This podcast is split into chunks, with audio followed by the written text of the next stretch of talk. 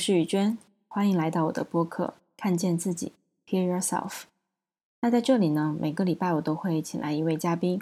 他们可能是来自各行各业，体验过各种各样的人生经历。而我更好奇的是，这些经历是如何帮助他们看见自己、认识自己，并且最终成为自己的。今天请到的嘉宾呢是雨禾。其实能够有机会认识他，并且请他来上节目，都是一个非常有缘分的过程。我其实大概两年前就看过他的公众号文章，当时就觉得内容很不错，而且可以长期的坚持周更，这一点很厉害。后来去年呢，又看到说他也开始做起播客节目了，就更想认识了。然后呢，奇妙的是我最近加入了一个听播客的群，就发现哎，原来雨禾也在里面，所以我就觉得。嗯，时机到了，不如主动加好友认识一下吧。很开心雨禾呢也对一起录节目有兴趣，于是呢就有了今天的这期节目。我们在节目中呢聊到了不少的内容，比如说他为什么会开始做公众号，开始每个礼拜都更新一篇，然后又是如何长期保持这样的行动力，坚持把公众号、手账、播客都做下去。那他也分享了在曾经迷茫的时候是如何把自己从迷茫中带出来的。通过自我反思，开始更清晰的认识自己。后半段呢，我们也聊到了各自为什么会开始做播客，雨禾也跟我们分享了很多使用的一些经验，还有他的思考。那接下来就让我们一起来听节目吧。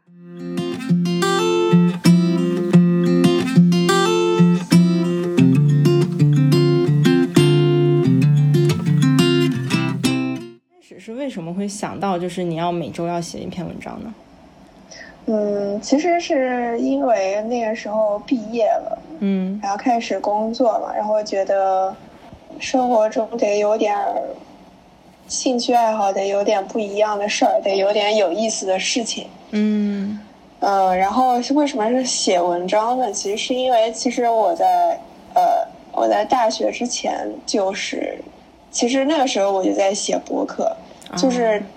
从初中到高中我都有一个博客。啊，那个时候大家还在用那个新浪、新浪博客、百度空间的时候，对。然后那个时候，呃，其实同学中间也有人在写博客，就其实大家就属于那种那个年代的那种呃人人网和朋友圈的那种感觉。嗯嗯。对，所以那个时候我就有在写，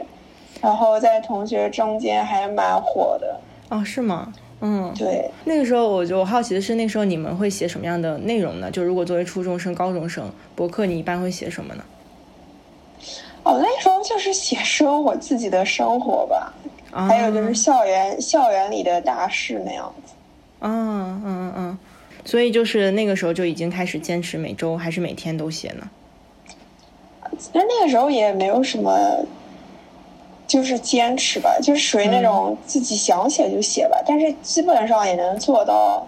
一两周写一篇那种。嗯嗯，所以其实就是写作对你来说是一个就是你一直有兴趣的一件事情。对，其实就是很多想法你要把它放在纸上，其实感觉还是不一样的，就是你要把它整理，然后放重新把它表达出来的那种感觉，你对你来说是什么样的？是很轻松吗？呃，好像也也也不是很难哎，可能是因为我一直在写手账吧。啊，对，嗯嗯嗯，是我看到你说手账也是很多年，但是这个手账跟你写博客有什么区别呢？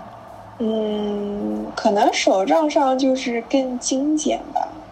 然后会更随意一些。我我知道你的意思，可能是是觉得文章它的。结构性比较强，然后它需要一定的观点，然后它需要文字上更加成熟一些，就不是生活化的语言。因为现在那个网络流行用语啊，生活化的语言都太多了，反而不知道怎么好好的写文章。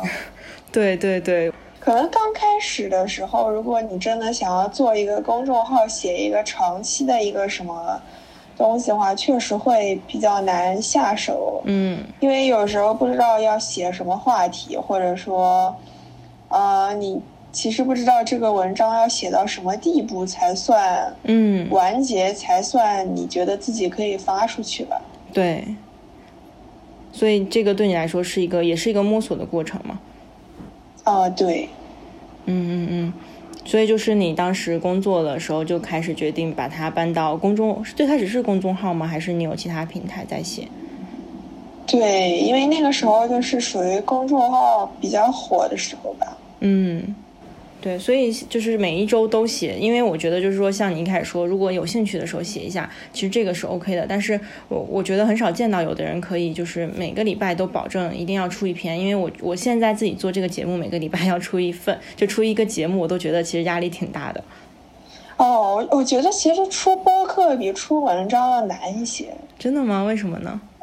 呃，因为可能是因为我的播客都是。跟朋友聊天一起录制的，嗯，所以你得，你首先得看你能不能找到人跟你一起录播客，嗯，对，然后还有就是话题内容型的，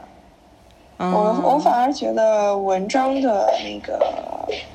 嗯，话题反而更丰富一些了，嗯。所以就是呃，因为我之前也看到过你写到，就是其实之所以你可以有这么多的输出，就是每周的这种文章啊、手账啊、播客啊，其实也是因为你自己的那个输入量特别大。嗯，是，但我觉得我我写的东西还是稍微偏生活化一些，就是文章的话，对。但我自己看的东西可能是稍微，可能是比较理性，比较。那个严肃，可能在很 对，在可能在很多人看来是比较无聊，根本不会去看的东西。嗯，你现在看的最多是什么呢？我看的最多的是我自己关注的一些那个，就是 RSS 订阅，就是看一些国外的博主，还有就是一些专业媒体发的那个新闻简报，就是 newsletter。嗯嗯嗯嗯。哇，所以像呃，就我当时在看到你写到自己的各种习惯的时候，我在想说，哇，那你这一天要怎么安排？就是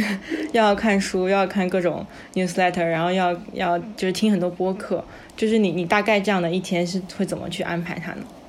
啊，其实还是挺简单的，因为其实像那个 RSS 订阅和 newsletter，你可以就把它当成是微博，它或者说是。那些大人物的朋友圈，其实它是属于那种碎片化式的阅读。所以，这如果是碎片化的阅读的话，就比较好。就只要你有任何琐碎的、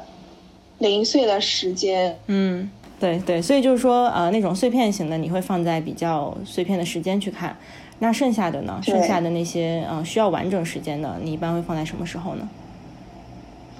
需要完整时间的话，一般就是晚上，如果回来还有时间的话就会看，嗯，没有时间的话就不看。对，啊，你现在的工作也是就是全职，然后朝九晚五这样的工作吗？还是会更晚一点？嗯，会晚一些吧，就正常可能七点、七点、七点八点这样子走下班。嗯嗯嗯嗯。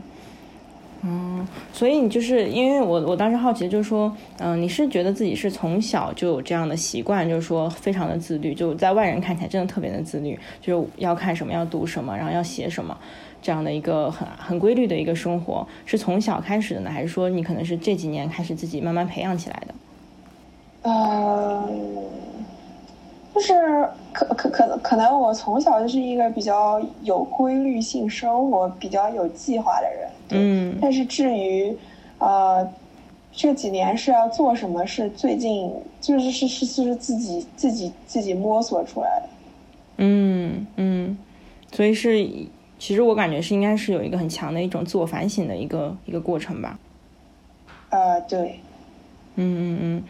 因为其实我有读到，就是说你好像在某一篇里面提到，就是你父母对你的一个教育，我当时就觉得也特别棒，因为他们会好像让你主动的去思考，去为自己做一些决定。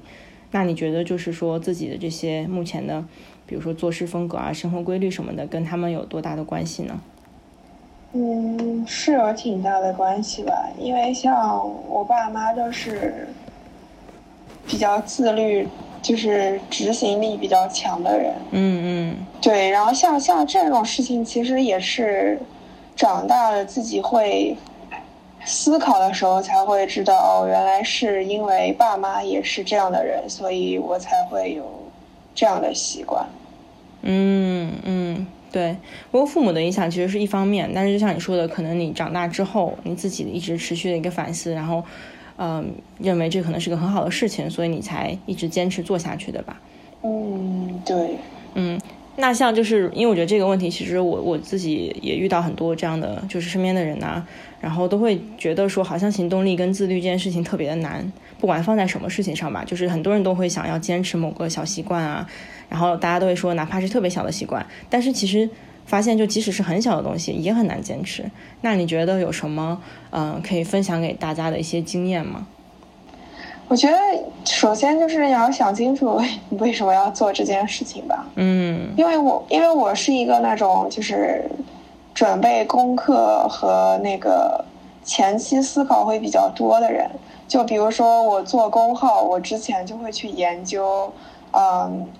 到底是在哪个平台做？然后到底要写什么样的文章？要做什么样的内容？然后包括去看很多别人的公号，然后别人写文章的那个心得，还有做公号的那些经验。嗯。然后像我做播客也是，然后。其实去年我想了一段时间，我到底是要做 vlog 还是做播客？嗯，所以其实前期我也做了很多准备和研究，我会去看不同风格的人，看他们写的呃做的 vlog 和做的播客，然后我也去听了很多播客，然后去分析出他们的优点和缺点，然后以及确定我自己要做什么内容，做什么主题，然后我为什么要做这个主题，然后对我自身来说有什么好处。其实也就是在不断的寻找你为什么要做这件事情，以及你能够做下去。不是说你一定要每周跟，或者说怎么样，最起码说是我自己能够一直做下去的原因和动力。所以我是一个前期准备和功课做的比较足的人。我觉得这是首先第一方面。嗯啊，然后第二方面就是呃，确实有些事情是比较难坚持下去的。就比如说，其实我身边也有人在。呃，写公号，但是几乎没有人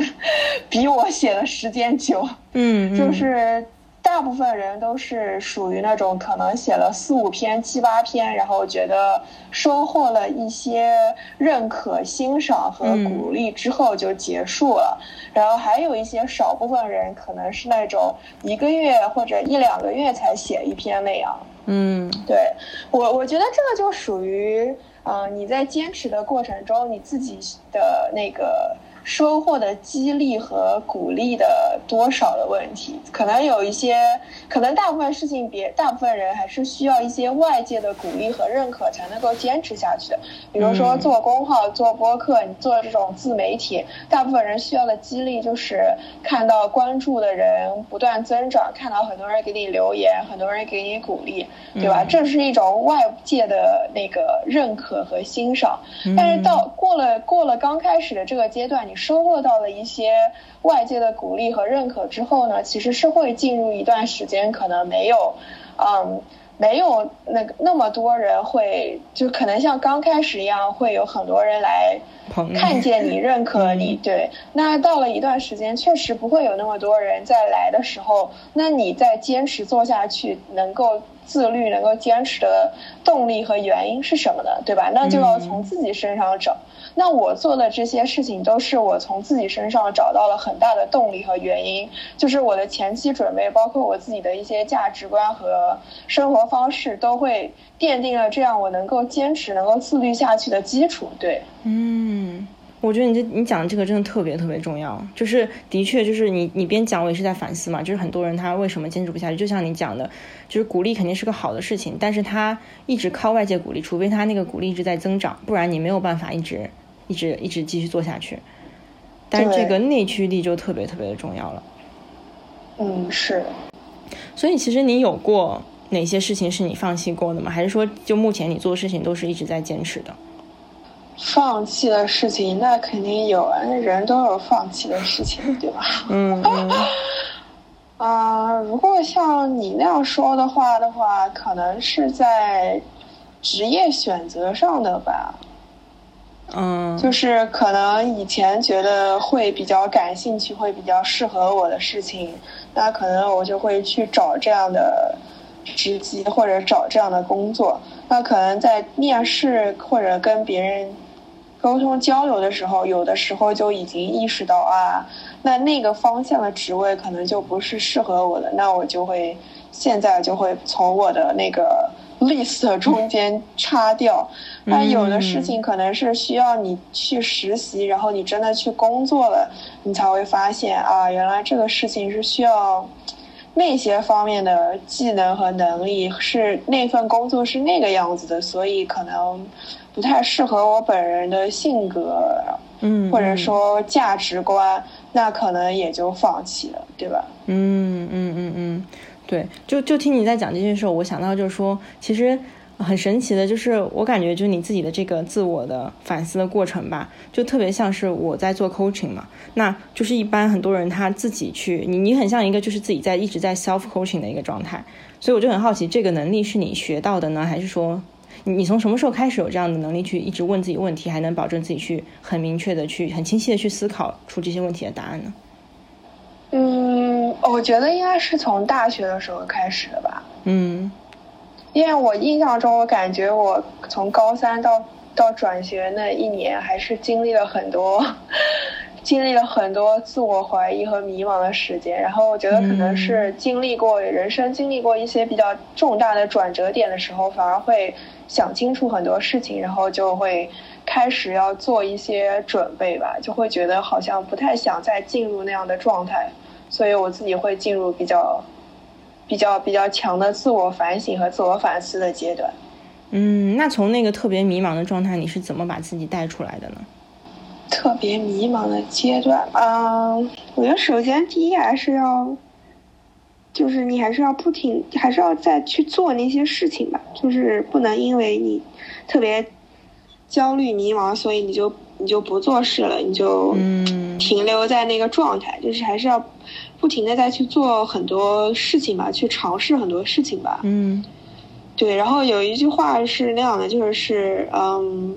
什么什么呃，那个什么吸引力法则，就是如果你想要做什么事情，然后不停的在做的话，就会吸引到呃你感兴趣的东西，就会宇宙会帮你吸引来这些东西。对。然后还有一一句话就是。有点玄学，就是说你要不停的给宇宙发射出很多信号，然后宇宙会帮你调整你想做的事情的，它会给你反馈的。但如果你不做的话呢，你连信号都接收不到，你连下一步要去怎么做都接收不到。对，嗯，然后，嗯，还有第二个方法就是我比较常用的是，我会去看自己以前写的文章和写的手账。嗯，对。会会会把我带回到以前的那个自己，会让我看到以前的状态是什么样的。然后那个时候比较纠结、比较迷茫的点是什么？那我现在有没有那样的，就是那样的点还存不存在？然后有时候也是用来找回初心，就是看以前是怎么想的，那时候是想要的是什么？那现在是怎么想的？想要的是什么？对，然后第三就是我会找一些我现在想要做的事情，或者想想要得到的东西，就是现在拥有的那些人，就是我会去跟他们，我会去问他们的一些经历和观点，去看一下那个东西和那个事情是不是我想象的那个样子，是不是适合我，然后是不是按照现在的方法就可以。就可以去努力得到。对，我觉得你分享这三点特别重要哎，就而且尤其是你说那个第二点，就是你去记录，就很多人其实他不知道，就是为什么要去记录，或者说写手账，或者说做一些文字方面的记录吧。我个人也是也是因为很喜欢，所以我就觉得很大的一个意义就在于它是可以让你以后去看到，就像你刚刚讲的，就是在你未来迷茫的时候，你可能可以回到以前去看一下你曾经的这些经历，不管是去学到一些什么，或者是哪怕是让自己知道。就是过去这段你是怎么样过的，我觉得都是特别有价值的事情。嗯，对对，所以一个就是记录，还有一个就是你第一个说的，就是相信，呃，吸就是射发射信号，对吧？对，这个是你在看了那个吸引力法则那本书之后开始相信的，还是你你是什么时候开始觉得这个想法特别的有有用的？嗯，没有哎，我其实没有看过 吸引力法则 啊，是吗？然后对，然后就是这一点是因为就是从自己的经历中得出的吧。嗯，对，因为你要相信什么事情，你才能够看见什么，然后你要真的去做了，你才能够真的得到你相信的东西嘛。嗯，所以，所以我觉得这个真的就是我，我真的觉得你这一点特别的棒，因为我感觉我我帮助大大波大多数人吧，都是需要一个外在的，就比如说我们作为 coach 去帮助你理清这样的思绪嘛，然后去问你这样的问题，然后你去思考。然后，但是你就自己做到了一个自我、自我 coaching 的一个状态，就真的特别棒。好的，谢谢。就是能让自己想明白我到底为什么做这些事儿，然后我到底就是为了什么在坚持。就我觉得这可能就是为什么你。每一件事情都坚持这么久，而且就是你其实有点叠加的感觉，所以我就在想说，你这个时间好像越来需要的时间越来越多。比如说你六年前做手账，然后你三年前开始写公号，然后去年又开始做 podcast，那其实这样的话就感觉工作量是在叠加的嘛。比如说你现在这个播客，你是两周做一次，对吧？呃，尽量。其实我有的时候也 是两三周才做一次，就是我属于那种。呃，只要我这个星期发播客，我就不写文章的那种。然后或者或者说，如果我发播客，那我公号可能就写一篇这个播客讲的内容，就不是叠加那种。其实，哦，嗯嗯嗯，我对这个这个其实很好，因为我感觉我自己容易有一种那种想要叠加的状态。就我以为我如果想做一个新的事儿，我就得就是多做一点。嗯嗯，是是要多做一点，但是但是我觉得觉得不不需要这么逼自己，是吧？对，嗯嗯嗯。那我觉得我们可以聊一下播客，因为因为我这呃，我其实为什么会想要联系你，是因为之前虽然我看你文章蛮久嘛，就是有看到你其实很久了，但是后来是因为我忽然有一天看到，哎，你也在做播客了，然后我就觉得特别惊喜，然后就后来不是正好在那个播客群里面看到你了吗？然后，嗯，然后我就想说，哇，那就那说明这是一个信号，需要联系你一下。就因为真的一直一直就是就看到你现在也在做这件事情，所以我就觉得，呃，而且其实你做的比我早，就你是三月份开始做的嘛。然后我我是六月份开始做的，但我可能看到你的时候已经是去年底了吧，就是在做播客这件事儿。对，所以你觉得，嗯，不如就我们可以聊一下，就你为什么会想要做播客这件事情。想要做播客这件事情很简单，就是因为那个时候觉得公众号也就这样了，反正也，反正一直，反正我几乎好像从一年半以前就一直是这个阅读量，就是也没怎么特别大的变化过。嗯，对，然后就像就像那个之前讲的，其实你做坚持一件事情到了可能中后期的时候，你还是需要。一些外界的激励的嘛，嗯，对，然后我觉得，嗯，还有就是写文章这个方式，它的嗯内容还有那个方向比较单一，嗯，对，然后当时也是那个时候，呃，vlog 开始火了嘛，嗯，所以那个时候我就在。思考研究过我到底是做 vlog 还是做什么别的，然后其实我接触播客并不是很早，我是二零一八年大概十一月、十二月开始，才有了习惯收听播客的这个习惯。嗯，然后当时开始听播客之后，觉得特别喜欢这种方式吧，因为。呃，首先它是能跟你自己在做的一些事情有一种叠加效果的感觉，就是你可以做一些不怎么动脑子或 或者说你已经非常清楚它的流程的工作的时候，嗯，非常清楚它的流程的事情的时候，你就可以一边做事一边听播客，然后觉得这是非常好，对我来说非常棒的一点。然后对。还有一点是因为我个人比较喜欢那种就是比较高质量的时间，就是 high quality time。然后我我不太喜欢那种短视频啊，什么抖音什么，嗯，就是别人的日常生活那种。嗯，就在我看来，就是。看一个视频和看十个视频效果是一样的，嗯，就是可能你看别人一个 vlog 和看别人十个 vlog，在我看来是差不多的，嗯嗯嗯。但是像播客的话，它的聊天对话的内容还有那个话题和质量一般是比较高的，嗯，对。所以你最开始接触的播客是哪些呢？嗯，我最开始接触的播客是。中文的话是得意忘形，嗯，还有 Blow Your Mind，然后呃，英文的话是。就是那种，就比如说像 Wall Street Journal，或者说像那个 BBC 他们自己出的那种播客，对对对，还有就是像国外特别流行的那种长播客嘛，就在国内是不流行的，就是那种像什么 Tim 种，对对对，两个半小时，一两个小时，而且还几乎是每天出，像那个 Joe Rogan Experience，还一每几乎每天出一两个小时，像放在国内，我觉得。几乎是不可行的，因为大家的分注意力太分散了，然后没有人会有耐心去听一两个小时的对话，而而因为像抖音这种十五秒的视频在国内是火了嘛，那那像那种长对话还是深度聊天那种。我觉得几乎在国内是不可能火的那种，所以觉得当时觉得还蛮新奇的，然后觉得这种事情居然在国外已经这么多年了，而且有很多长期收听的固定观众。对对对，我我自己最开始听播客也是两三年前，其实就是听的国外的嘛。然后，所以我可能已经习惯了这个模式。然后，我现在这个自己的节目就很想做长。然后，我就发现，的确很多人跟我说你那个节目太长了。但是，但是我就是觉得说，我因为我喜欢听的都是长的，因为我觉得这样，哪怕我把它分成两三段，在路上在哪里，它其实对我来说一直是一个接收很很丰富信息的一个一个事情。所以，所以我会觉得其实蛮有价值的。对。所以就是呃，就是你一开始听完之后就。觉得说其实可以开始自己尝试一下，是吧？就因为我是一个 做事情之前会准备研究很久的人嘛，所以我当时真的是考虑了有一个月吧，然后我自己有看过很多 vlog，就是跟我嗯状态和内容方向比较像的 vlog 和呃一些我比较喜欢的那个博主做的那个。短视频和播客我都有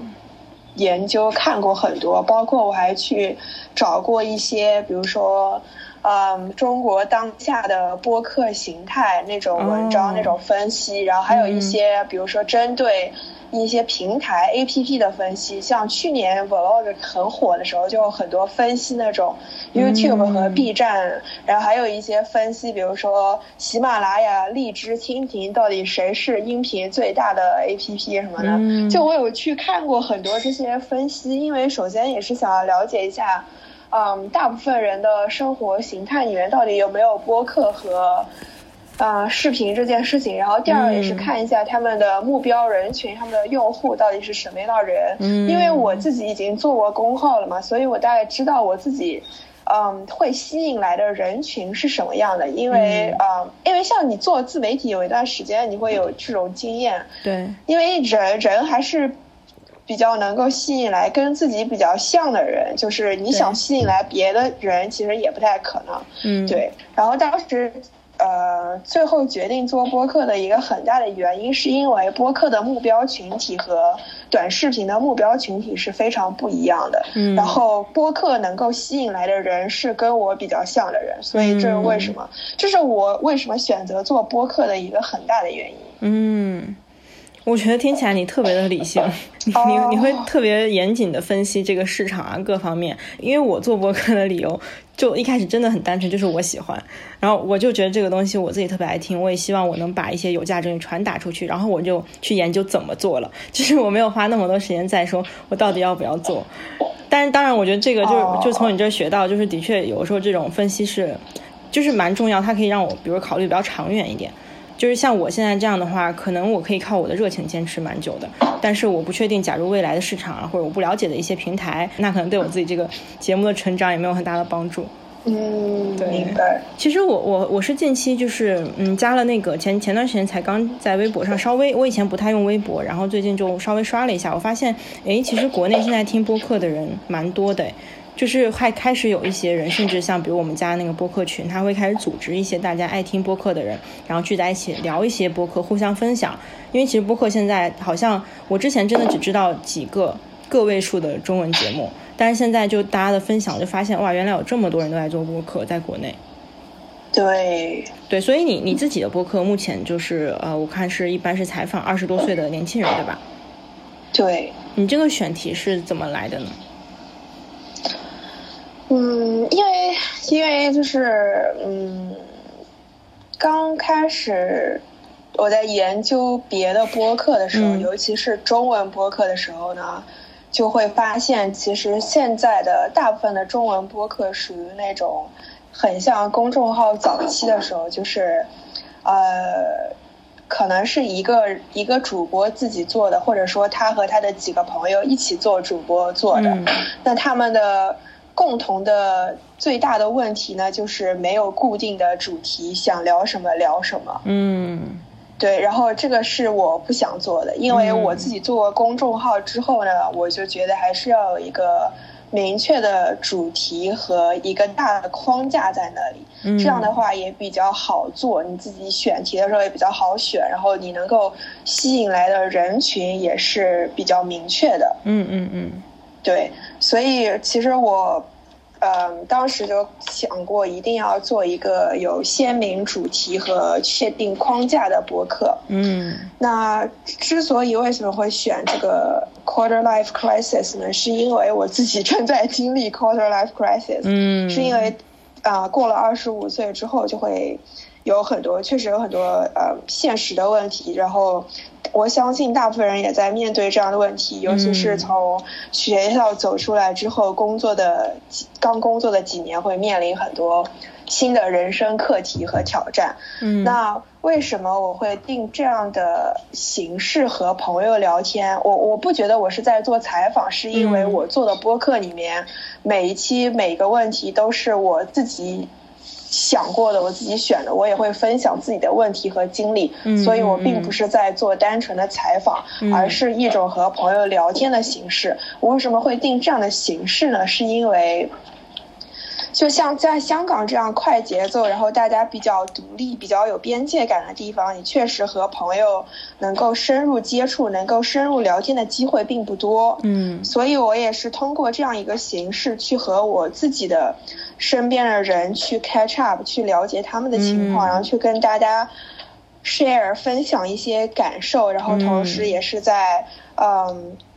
就是在 keep in touch，在维持朋友关系，我觉得对对，所以这就是我定下我做播客的选题、主要目标和方式呈现形式的一个过程。嗯嗯嗯嗯，你刚刚最后说那点，就是它其实是一个特别好的跟大家深入聊天的一个机会嘛。就我这点真的自己也是觉得特别的同意，因为我发现。就是因为我这边还是比较多，有时候会请一些一开始我不认识的人，就是不管是自己去请还是朋友帮我介绍。然后我觉得不管是自己的朋友好，还是说新的朋友，其实这种嗯，在这个聊天的过程中，真的就是你会像，假如我们没有这个平台，我就单纯的因为朋友介绍认识了，然后跟你简单的聊一聊，其实根本达不到这种互相了解的一个状态。所以，我现在就还蛮珍惜这种，我是每周一次嘛，蛮珍惜这种，就是能跟嘉宾特别深入的去探讨一些问题，然后去听一下他们到底是，比如说像你今天分享很多你自己，呃，为什么要做这些事情的一些非常深层的一些原因吧，我觉得这种就特别有价值。嗯，是的，嗯嗯嗯，所以你对自己这个播客啊，或者说先说播客吧，你有一个很长远、长远的一个计划吗？就是希望可以做到，比如说多少年啊，或者是做到多少什么程程度啊？呃，我没有哎，因为我感觉就即使是公众号，我觉得我也没有。是吗？你看我一对，你看我一直都没有接广告，然后对，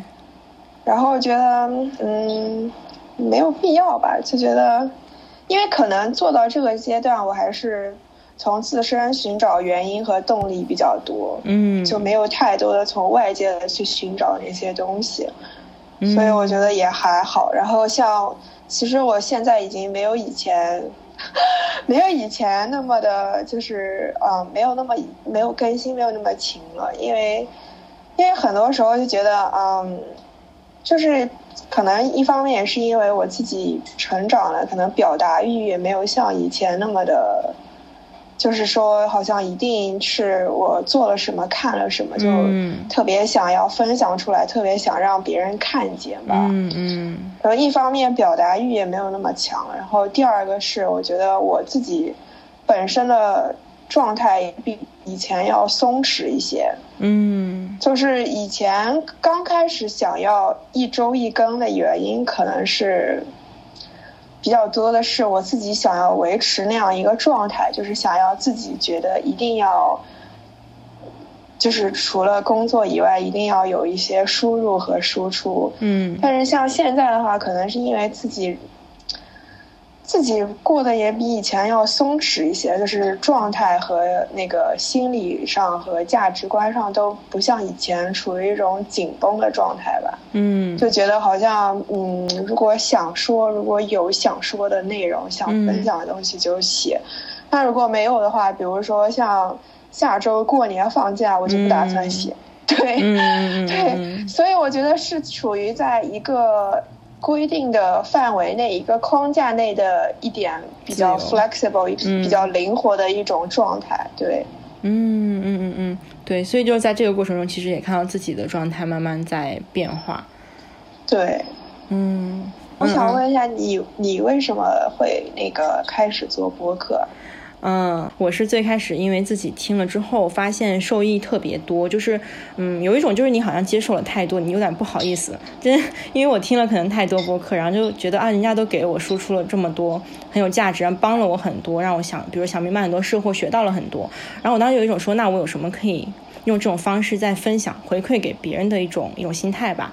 然后那时候也是因为，呃，我是去年开始做的嘛。然后也是因为我自己开始做，就是我现在是独立，就是自己在做 coaching。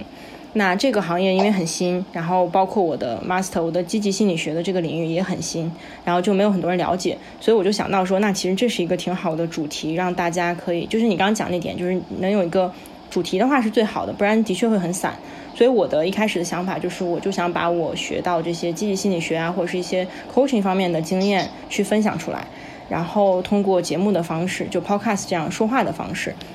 然后也是，其实我自己这个播客现在做了三十多期了，然后变化特别多，就是我发现我是用一直一直在尝试在改变的一个过程。就像我一开始前面时期，我其实是找了一个主播朋友，因为我当时对自己的声音没有自信。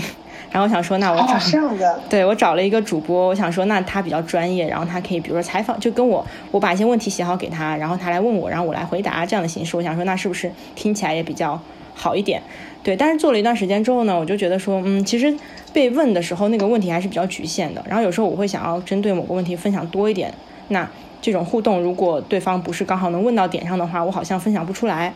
所以我就说，那我要不然就试一下自己做。所以我其实十一期到二十期，就中间这十期是我自己在讲，就我自己会准备一个主题，比如拖延症怎么怎么样，然后我就写个稿子，我就会讲个十几分钟。然后那个时候也是因为大家都跟我说太长了不好，就是国内大家都觉得说你要短一点，太长了没有人听。所以我就想说，那我是不是要压缩到十分钟以内？所以我尝试过那个时段，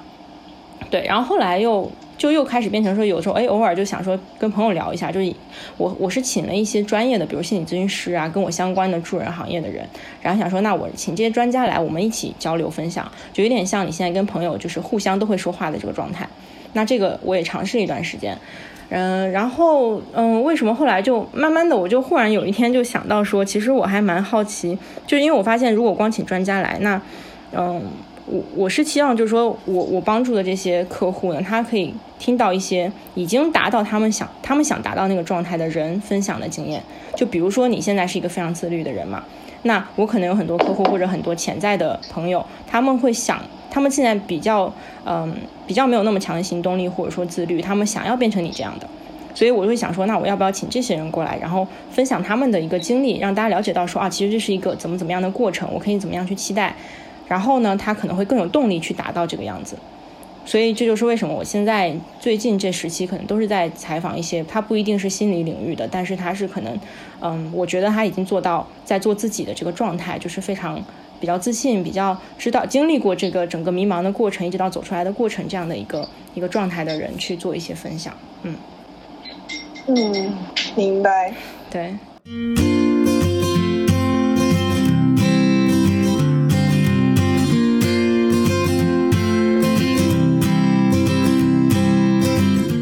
谢你的收听。如果你喜欢我们的节目，欢迎你在正在收听的平台上面订阅和关注。那在公众号中呢，也会有一些精华内容的文字稿。如果你听完了节目呢，也欢迎留言，让我们知道你的想法和建议，我们一起把节目做得更好。下期见。